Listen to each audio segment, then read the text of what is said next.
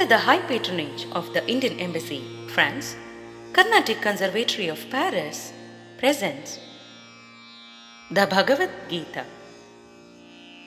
Episode 8 अस्माकं तु विशिष्टाये तानि बोधद्विजोत्तम नायका मम सैन्यस्य संज्ञार्थं तान् ब्रवीमि ते But for your information, O best of the Brahmanas, let me tell you about the captains who are especially qualified to lead my military force. भवान् भीष्मश्च कर्णश्च कृपश्च समितिञ्जयः अश्वत्थामाविकर्णश्च सौमदत्तिस्तथैव च There are personalities like yourself, Bhishma, Karna, Kripa, Ashwatthama, Vikarna and the son of Somadatta called Bhurishrava who are always victorious in battle. अन्ये च बहवः शूरा मदर्थे त्यक्तजीविताः नानाशस्त्रप्रहरणाः सर्वे युद्धविशारदाः And many other heroes who are willing to die for me, who have various missiles and weapons, and all skilled in warfare.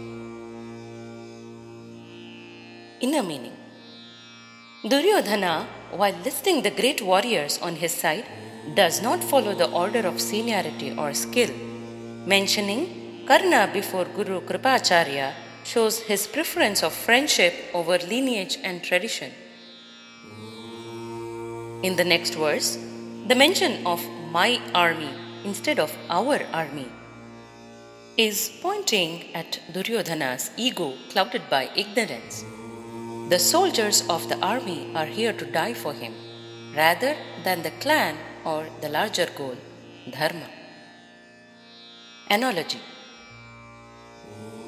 Karna versus Vibhishana. Karna's loyalty and friendship to Duryodhana should have ended once he found out the injustice done to the Pandavas. It is for this loyalty that Duryodhana thinks he owes Karna a higher status over greats like Kripacharya. For reference, Vibhishana, who was Ravana's own brother, left his side as he found out the injustice caused to Rama and Sita only to join forces with Rama to uphold Dharma.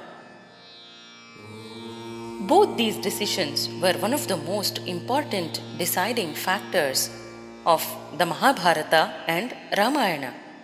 This is the extent to which Dharma Sankata can push us to.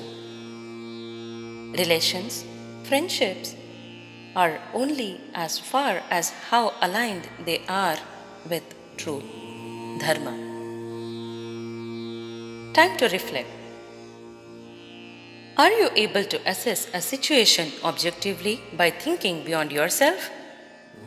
Or do you have a self centered assessment and justify your actions, losing the bigger picture? श्रीगुरुभ्यो नमः हरिः ओ